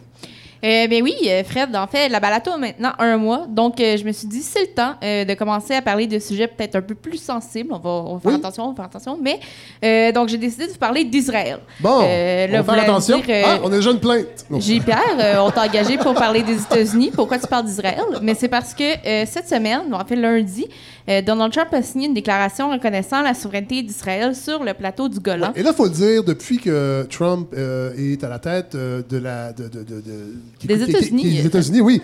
La, la diplomatie américaine envers a été en rupture totale avec des, décennies, en fait, de, de politique Tout américaine. à fait. Ouais. En rupture même avec euh, celui qu'on compare souvent à Trump. Euh, je suis pas sûre qu'il en est très content, mais Ron-? Ronald Reagan. Ah, Ronald Reagan, excusez-moi. Non, non, non, non, on n'ira pas là. On pas là. Euh, mais oui, donc le Golan, euh, Caisse, c'est Oui. un plateau, c'est une région qui appartient à la Syrie, en Oui. fait, Ah. légalement. là. Oui. Ça, si vous regardez sur une carte, le Golan, ça appartient à la Syrie. Euh, donc, euh, Israël occupe euh, la région depuis 1967, Oui. euh, ceux qui s'en souviennent peut-être, la guerre de six jours, mais officiellement aurait annexé la région en 1981. Euh, par contre, la communauté internationale reconnaît pas encore à ce jour cette annexation-là parce que les guerres de conquête, c'est terminé, croyez-le ou non. Et donc, on reconnaît pas cette annexation-là, c'est illégal. Et d'ailleurs, il y a une résolution du Conseil de sécurité de l'ONU qui le déclare. Donc, euh, plusieurs pays cette semaine qui ont euh, dénoncé la décision de l'administration Trump, notamment euh, l'Union européenne, Oui. la Ligue arabe, la Syrie, évidemment, qui s'est dit, mais attendez, c'est à nous. Puis, ben, il y a aussi la Russie, qui est un grand allié de la Syrie, euh, qui a dénoncé euh, la décision. Donc, les États-Unis sont un peu tout seuls euh, avec leur décision, avec Israël, Oui. évidemment. Puis là, comme vous le dites, c'est dans la lignée de d'autres décisions de l'administration Trump.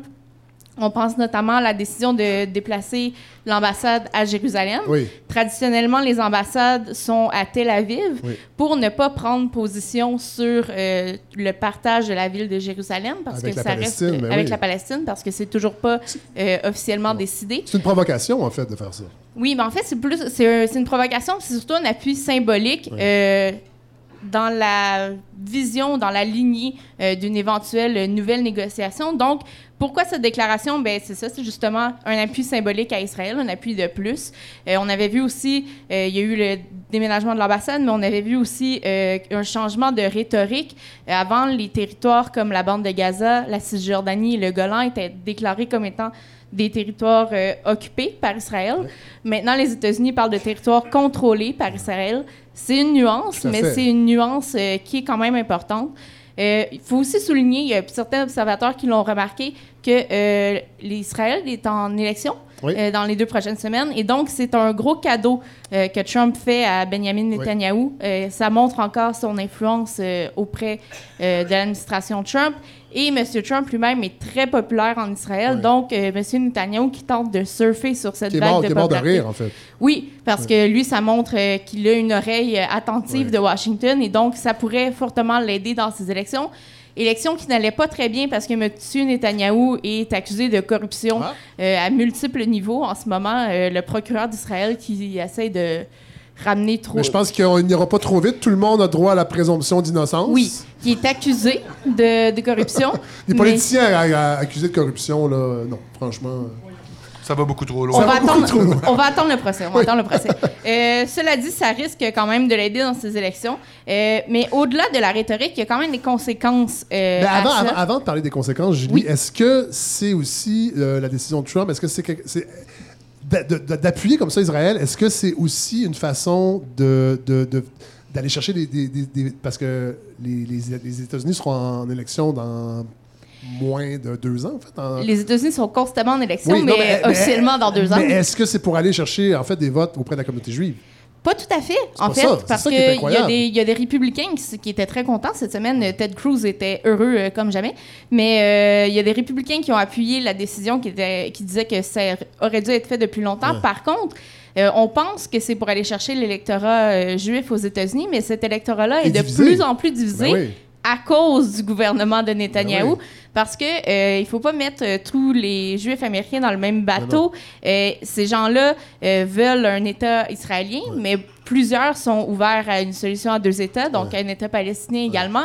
Et beaucoup ont un profond inconfort avec le gouvernement qui s'en va de plus en plus à droite en Israël, Israël, et dont les pratiques sont de plus en plus en plus dénoncées à l'international. Donc, euh, c'est pas nécessairement un geste électoraliste. euh, La décision de cette semaine, c'est plutôt idéologique.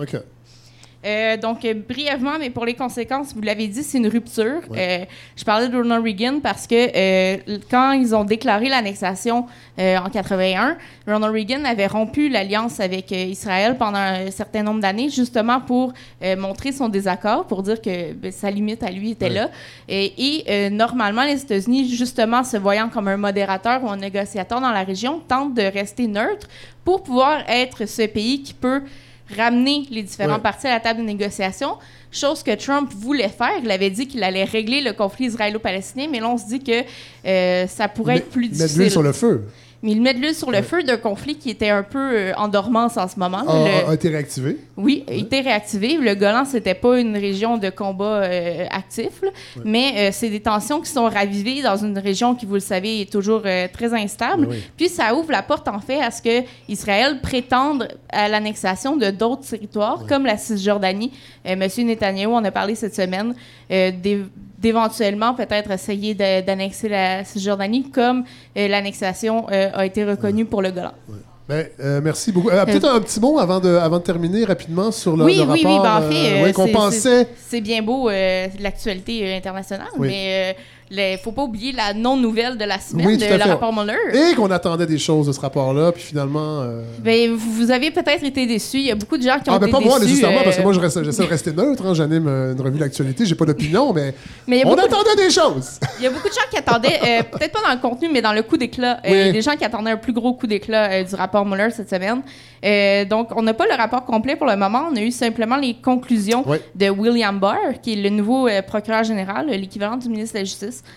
en fait, aux États-Unis. Euh, ces conclusions sont assez simples. Premièrement, euh, il y a deux volets à l'enquête Mueller. Euh, donc, euh, le dossier de collusion avec la Russie, pour lequel ben, on a vu que l'ingérence russe avait déjà été prouvée. Oui. Il y a des gens qui ont été arrêtés, des hackers, des Américains. Il y a des accusations qui étaient portées à ce niveau-là. La communauté du renseignement avait aussi statué. Par contre, on a conclu qu'il n'y avait pas eu de collusion. C'est ça, il n'y a pas de lien, Donc, il n'y a pas de, de lien politique. il n'y a pas de lien politique, il n'y aurait pas eu de complot ou de connivence entre les Russes et l'équipe de campagne Ouais. de Trump à ce niveau-là.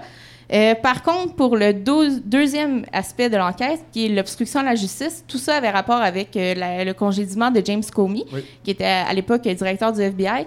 Donc, euh, tout, tout ce volet de l'enquête risque d'être ce dont on va entendre parler par la suite, parce que euh, M. Barr a conclu qu'il n'y avait pas assez de matière pour porter d'accusation contre Donald Trump, euh, mais euh, explique en fait que c'est une question de doute raisonnable. Donc, M. Mueller n'exonère pas Ouais. M. Trump, mais dit qu'il n'y avait pas matière à porter accusation.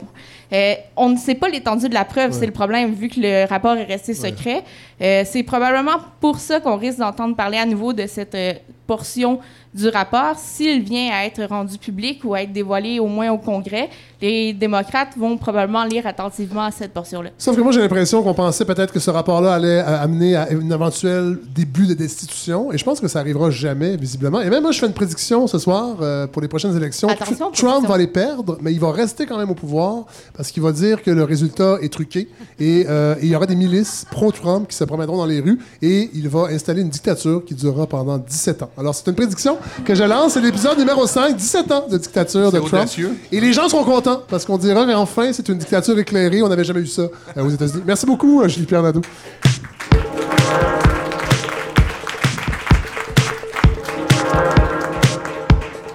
Et là, je me tourne vers. euh, on va se tutoyer, Hélène, si tu le permets. Euh, Hélène Latulippe, directrice générale Conseil économique de Beauce.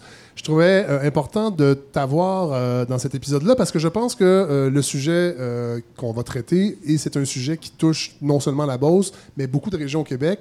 Mais la Beauce, je pense, est, est la plus touchée, c'est la pénurie de main-d'œuvre.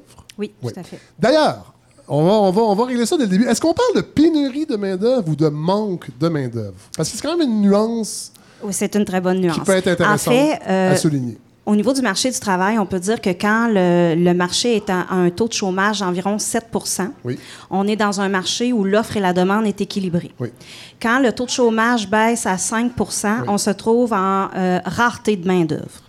Donc, pas en pénurie, en rareté. En rareté autour de 5 Là, ici, dans la Beauce, euh, qui a été la première région du Québec à être touchée par euh, le manque de main-d'œuvre, on vit euh, la situation depuis 2011. Donc, euh, si vous en entendez parler depuis 18 mois, ben nous, ça fait une coupelle d'années qu'on la vit, Oui. qu'on la subit.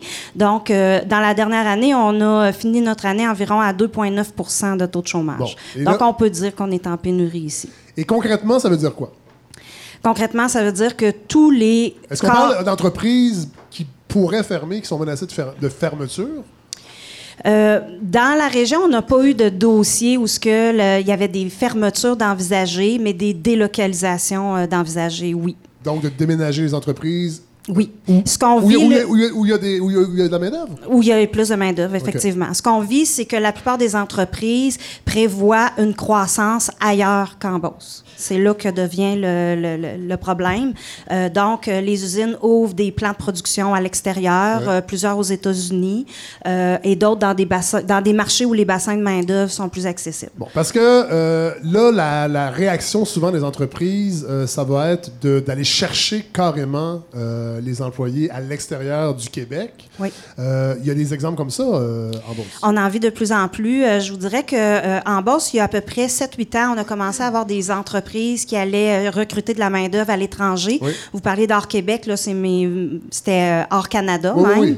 Euh, et là, c'est un, un phénomène qui est généralisé ici dans Beauce-Sud, là, autour de Saint-Georges. Euh, nous, on a travaillé euh, au Conseil économique euh, depuis plusieurs années euh, dans ce dossier-là. Et euh, principalement dans les deux dernières années, là où il y a eu des efforts soutenus, on en est arrivé euh, cet été à faire un recensement des entreprises de la région qui allaient euh, effectuer Ouais. ou qui avaient déjà effectué des, euh, des, du démarches, des démarches Ouais. à l'international de recrutement. Et on parle là, présentement d'une cinquantaine d'entreprises manufacturières. Bon, c'est ça que je voulais dire. En fait, c'est ça, c'est important que tu t'en parles parce que le type d'emploi en général, le type d'emploi, le type, on pourrait dire ça, qui euh, est concerné par la, la- la pénurie de main-d'œuvre, c'est des emplois euh, de manœuvre, c'est des emplois. À quel niveau, en fait? Euh, pas, pas seulement de manœuvre. C'est sûr qu'ici, le, le tissu industriel est fort. On a Ouais. beaucoup d'entreprises manufacturières. Fait que Ouais. ça, c'est un, un premier fait. Ce qu'on appelait le secteur considérer. secondaire, moi, quand j'étais plus jeune, dans les années 80. là, le- Oui, ouais. c'est un secteur secondaire, effectivement. Donc, euh, on a un gros bassin d'entreprises manufacturières dans la région. Fait que c'est sûr que l'industrie va chercher euh, plusieurs travailleurs euh, dans ce domaine-là. Mais aujourd'hui, on peut parler que tous les, tous les types de services et de commerce Ouais. ont- vivent cette pénurie de main-d'œuvre-là.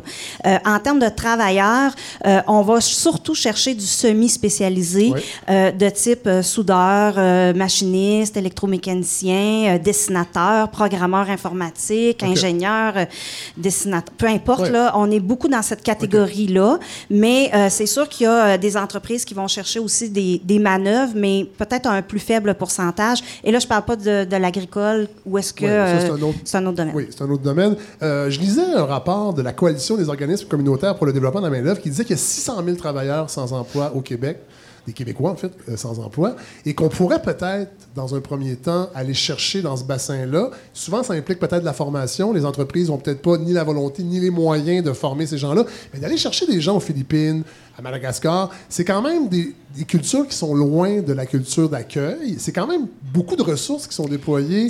Je suis d'accord, mais je vais, vous, je vais vous donner un argument. Dans les 600 000 là, qui sont disponibles, veulent-ils travailler? Bon, ça, c'est une autre question. Ça, c'est une autre question Ouais. parce qu'on a fait beaucoup de, de démarchage en ce sens-là. Euh, euh, Il y a eu plusieurs initiatives de fait ici en au Beauce. là. Québec? Êtes-vous en train de dire ça? Il y a des, des, des- Ah, Québécois vous pouvez paresseux? les lignes, ce serait pas moi qui va Soudainement- l'avoir dit. Soudainement, je vous vois.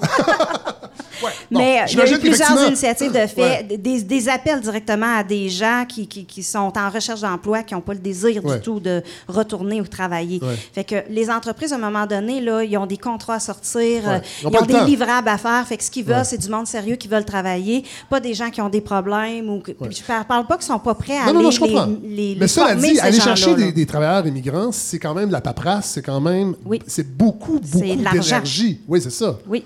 C'est ça. Tout à fait. C'est de l'argent, c'est beaucoup de paperasse, mais on est rendu là.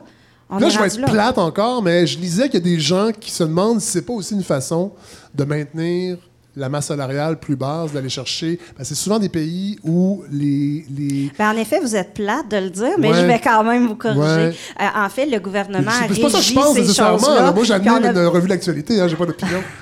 En fait, euh, euh, il y a des salaires euh, qui sont régis Ouais. par le gouvernement selon les codes d'emploi. Ouais. Et on ne peut pas payer partout au Canada. là, on ne peut pas payer de la, de la main-d'œuvre moins chère que ce qu'on offre ici. Et même, ça devient des fois un défi parce qu'une entreprise qui veut aller à l'international et qui veut aller chercher, par exemple, un soudeur, ben, si le soudeur, le code de l'emploi dit qu'il faut que tu rémunères cette personne-là à 21 de l'heure, ben, il faut que ton staff à l'interne, tu le paies 21 de l'heure. Ouais. Parce que tu peux pas le faire venir si tu le payes pas. Là, c'est un exemple. Non, non, non, tout à fait, mais c'est c'est Donc, intéressant. c'est c'est euh, régi. Fait que c'est pas- c'est faux de dire que, que Ça les- met une pression à la baisse sur, le- sur les salaires. Puis Bon. vous me corrigerez, euh, vous me si je me trompe, mais c'est très facile de dire qu'il y a une colonne d'entrants, colonne de sortants. On va chercher les travailleurs pour les faire travailler, Ouais. mais de plus en plus, quand je vois en Beauce, moi entre autres à Vallée-Jonction, où on va chercher une communauté Oui, au mais grand c'est ça qui est intéressant. Et là, Philippe, c'est c'est bien que tu en parles parce que je voulais aller là justement parce que forcément, ça a un impact euh, ici. euh, et j'imagine qu'il y a certaines,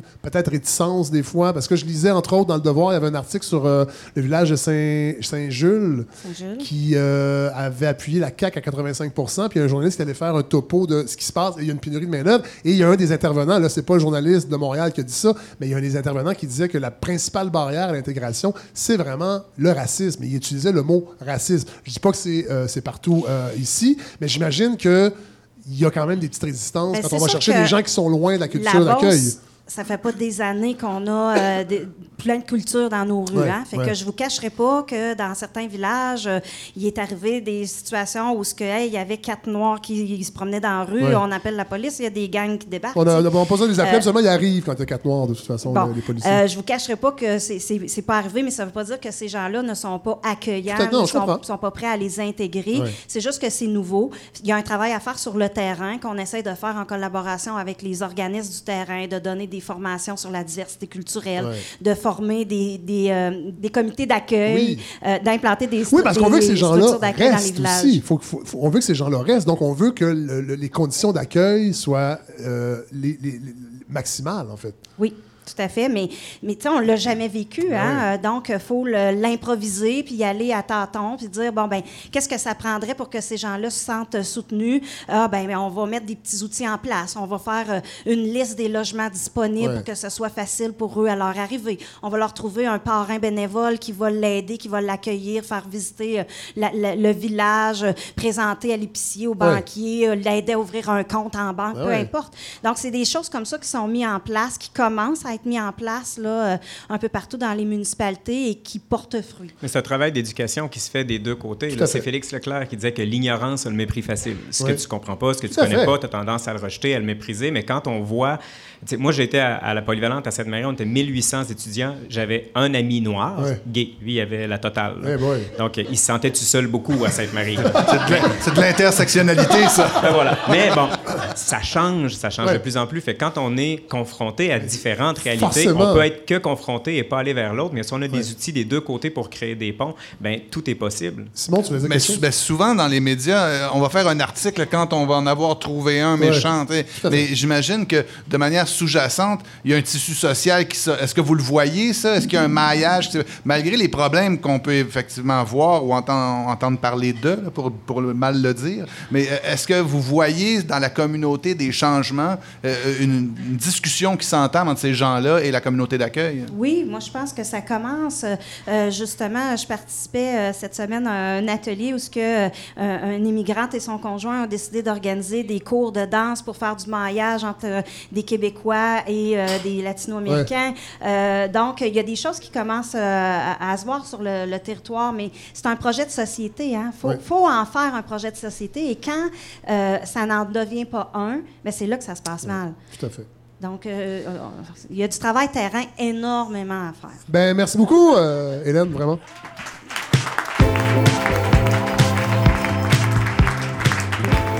Là, je vais m'habituer aux vues. Euh, je vais arrêter de vous voyer. Je sais pas, ben, ça fait tu sais, 10 ans de radio-canadianisme. euh, c'est difficile de se départir de ça. C'est ancré en nous, je crois. Ben oui, alors Boris. euh, On se nounoie aussi. On va terminer avec toi. Euh, Boris, euh, tu nous avais démystifié SNC Lavalin la dernière fois, euh, Oui. qui était l'épisode 1, je Euh, deux. Deux, voilà. Et là, euh, le prétexte pourquoi tu es ici, euh, c'est que Hélène Massé, euh, Manon Manon Massé. Hélène Massé, Manon Massé de Québec solidaire était citée à procès Ouais, pour le procès de, euh, de- de la Catalogne, en fait, en à Espagne. distance, via À distance. Skype. Voilà. Alors, euh, encore une fois, euh, un membre de Québec solidaire qui va aller parler d'indépendance à l'extérieur du Québec et pas ici. Ça se voit assez souvent. Mais là, ça a été repoussé, il paraît. Oui, et, et c'était c'était pas la seule d'ailleurs. Il y a plusieurs politiciens indépendantistes, souverainistes Oui. qui sont allés en Catalogne comme elle lors du référendum en octobre 2017. C'est pas très connu ça, mais euh, Et là, je trouvais, ça, je trouvais ça intéressant que tu viennes nous faire une espèce de, de- de- résumé de toute cette Ouais. saga incroyable du référendum catalan, entre autres, parce que ça va toucher forcément ce qui va peut-être se passer ici un jour. On l'a vu avec euh, la décision d'Ottawa. Mais Le passage de Manon Massé le montre Oui. bien. D'ailleurs, euh, son personnel vient juste de m'écrire avant l'enregistrement. Ça Ah. devait avoir lieu hier, mais on me dit que c'est reporté à la mi-avril. Bon. Donc, en matière de délai de justice, euh, l'Espagne ne laisse pas sa place non plus. Euh, pour preuve, les indépendantistes catalans, d'ailleurs, sont en prison depuis plus d'un an, un Oui. an et quelques mois maintenant. Donc, des ministres de l'ancien gouvernement, des leaders d'associations indépendantistes également. Donc, euh, le procès, là, il commence là, maintenant. Donc, euh, c'est un bon moment d'en parler. tout à fait. Et vous savez, cet été, j'y suis allé en Catalogne. Oui. J'ai fait une balado. Oui. Vous avez remarqué une balado. Oui, bravo. euh, documentaire euh, sur ce qui arrive avec la situation là-bas. Et euh, souvent, je reçois la question qu'est-ce qui se passe avec ça, la Catalogne? Euh, Parce que d'ici, du Québec, bon, on l'a eu d'une manière un peu distante. Oui, étonnamment. On a vu passer le référendum, ça fait un an et demi. On a compris que ça n'a pas marché, je pense. On a peut-être entendu parler que des indépendantistes se sont fait mettre en prison, mais on n'en sait pas beaucoup plus. Et ça, je trouve ça Mais en très fait, c'est que le référendum, dès le début, n'était pas reconnu par l'Espagne. Donc, c'était un Exact. exercice, c'était comme une pratique, en fait, on peut dire ça. C'est peut-être pour ça qu'on ne l'a pas suivi autant qu'il aurait dû. C'est dommage. Je pense, qu'il y a plein de raisons, mais il y a pas de, euh, il y a plein de parallèles en fait à faire avec le Québec. Pas juste pour le mouvement souverainiste. D'ailleurs, on entend ça souvent là.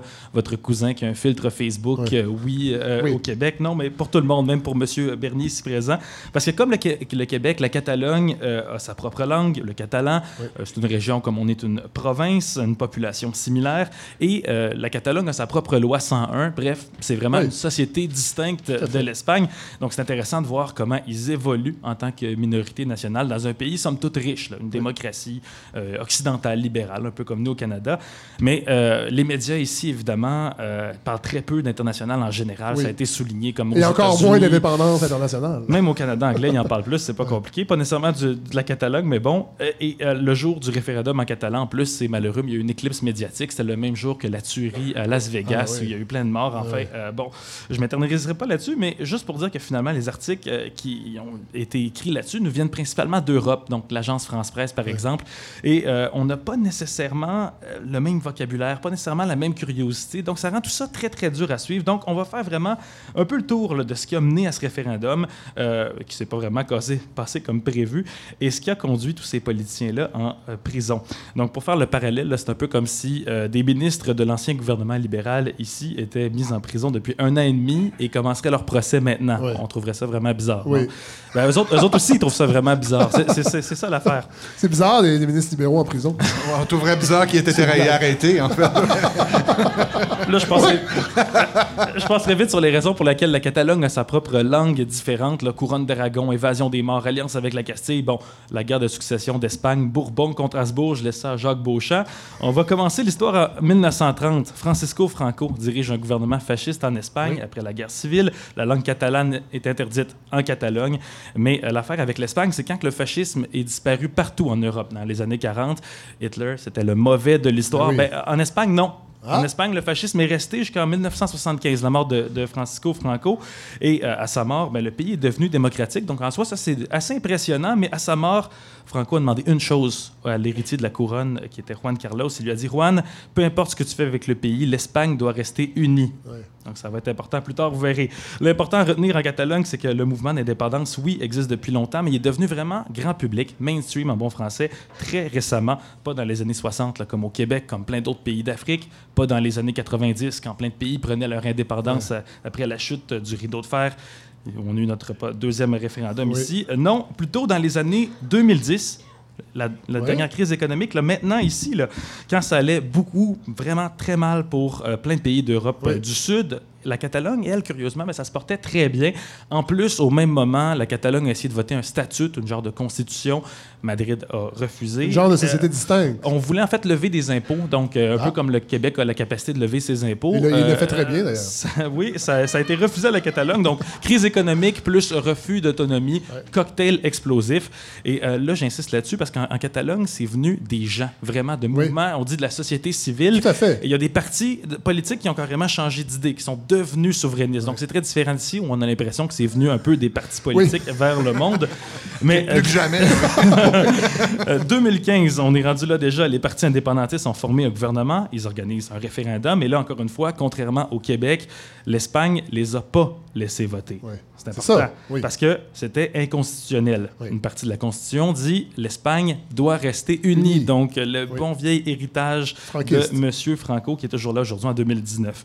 Donc, pour résumer, Madrid aurait pu se contenter de mettre sur pied un programme illégal de commandite pour truquer le, le- le vote. Mais non, ils sont allés de manière beaucoup plus brutale. C'était Ah. la droite du Parti populaire, le PP, qui était au pouvoir. Donc, c'est pas vraiment étranger à ça. Tout ça a conduit les indépendantistes à organiser un référendum, mais de manière vraiment clandestine. Et pour l'anecdote, vous avez peut-être vu le film d'Alexandre Chartrand. Oui, oui, tout à fait. Euh, c'est un film assez militant, mais on Oui. voit des militants indépendantistes catalans qui disent en fait les urnes étaient cachées juste à côté des bureaux de vote. Euh, moi, j'ai parlé à beaucoup de militants qui m'ont dit les urnes étaient en France, on les a amenées en voiture le jour du vote, donc tout ça était très secret. Et Il y avait des cordons de, de- de manifestants. Ils sortaient les urnes parce que, dans le fond, la- les autorités, les, les policiers voulaient mettre la main sur les urnes et c'était ça de la guerre de ce, de- de- de- du combat. Ils ont réussi à les préserver. Il fallait les cacher, mais vous voyez, avec l'anecdote, on voit qu'il y a beaucoup de légendes urbaines, je dirais, autour de ça, parce qu'encore une fois, le procès, ben, c'est maintenant, là. Donc, il y a beaucoup de- on n'a pas le recul historique du tout pour comprendre encore tout ce qui s'est passé, mais euh, le film, quand même, je vous le suggère.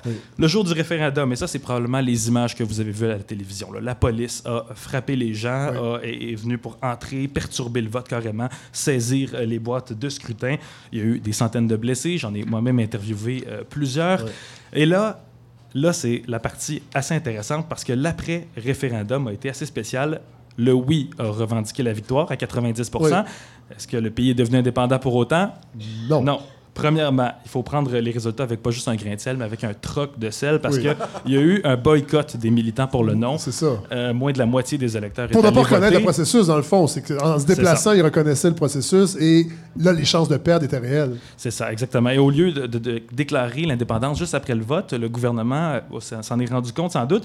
Et euh, c'est comme mis à improviser. Donc le président de l'époque, Carles Puigdemont, a décidé de négocier, d'essayer de négocier avec l'Espagne. Et là, c'est à peu près là que les médias d'ici ont perdu tout intérêt. Et quand je l'ai interviewé, moi, le président euh, Carles Puigdemont, à, à l'automne, il m'a dit que c'était, il est en exil en Belgique, là, il m'a dit que c'était probablement sa pire erreur d'avoir essayé de négocier, parce que regardons les résultats, finalement, aucun pays du monde a reconnu Mais la non. Catalogne indépendante. Et après un mois, Madrid a dit euh, la mierda, basta, a destitué le gouvernement régional de Catalogne. Donc, vous- me suivez, c'est un peu comme si Justin Trudeau destituait François Legault. Je vais juste laisser un moment imaginer euh, le scandale que ça ferait ici. Mais Il y a, des, il y a destitué de ministre, puis il est encore pogné là-dedans. Clause dérogatoire inversée. Et là, pire que ça, bon, il a arrêté les membres du gouvernement, euh, il en a mis en prison une partie, euh, une autre partie dont le président, puis je demande en tête, sont sauvé, partis en exil.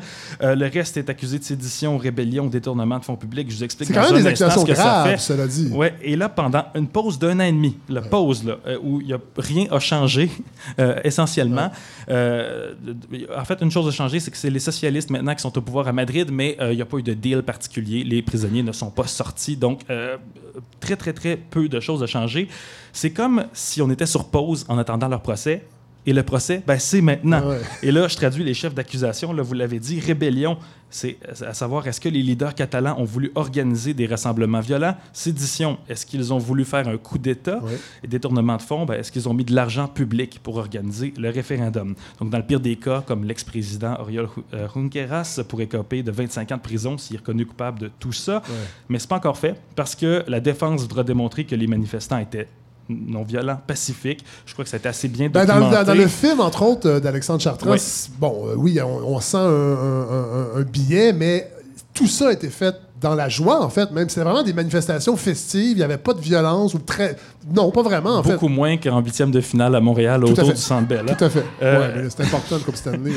Et la question- un pays, là, La dire. défense va aussi euh, vouloir mettre de l'avant le fait que oui, c'était peut-être illégal selon la Constitution, mais l'Espagne a des obligations internationales, a signé la Charte des droits civils et politiques de l'ONU. On reconnaît le droit à l'autodétermination des peuples. Ça aurait préséance sur les lois espagnoles. Bref, tout ça pour dire, c'est là-dedans que Manon Massé est- euh, va parler Ouais. via, les, les- via Skype mi-avril, on me dit. Et une des questions de la toile de fond de cette cause-là est pourquoi certains peuples, comme nous au Québec, hein, on a pu en faire un, un référendum d'indépendance, et pas eux.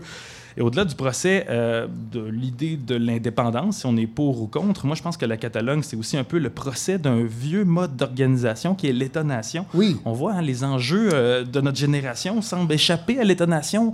L'environnement, le terrorisme, les migrations et l'identité. C'est ça dont il est fait. question Et c'est l'Europe aussi. L'Europe, Je avec le, avec le. Brexit qui secoue euh, la Grande-Bretagne, j'imagine que de voir un- une partie de l'Espagne devenir indépendante, c'est peut-être pour les eurocentristes, on pourrait dire, euh, c'est quelque chose d'inquiétant aussi que ça, ça- ça fasse une espèce de, de- de- de- d'effet domino. Et vous avez vu avec la dernière nouvelle euh, que le- du Canada qui dit que selon Ottawa, le Québec ne pourra pas se séparer sans l'accord des autres provinces. On se demande un peu hein, si le modèle national de l'État-nation est capable Sauf de que- composer démocratiquement avec les aspirations des minorités nationales. Et la Catalogne va peut-être nous montrer ça. Ben, merci Boris. Euh, vraiment, c'est un, un beau résumé.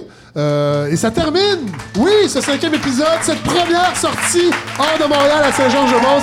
Vous étiez un public extraordinaire, très attentif. Merci à tous nos invités. Euh, Gilles Bernier, Jérôme Gendreau, Hélène Latulippe, Philippe Gobeil, Julie-Pierre Simon Jaudoin, Boris, Steve euh, Boivin à la réalisation. Nous, on se retrouve la semaine prochaine. Merci à la Soupière. Merci à la Soupière Plus, oui. Merci à Communauto également qui nous permet de se déplacer sans trop polluer. Et euh, je vous rappelle que la semaine prochaine, on est retour à Montréal avec Jean-François Lisée. Bonne semaine tout le monde! Thank you.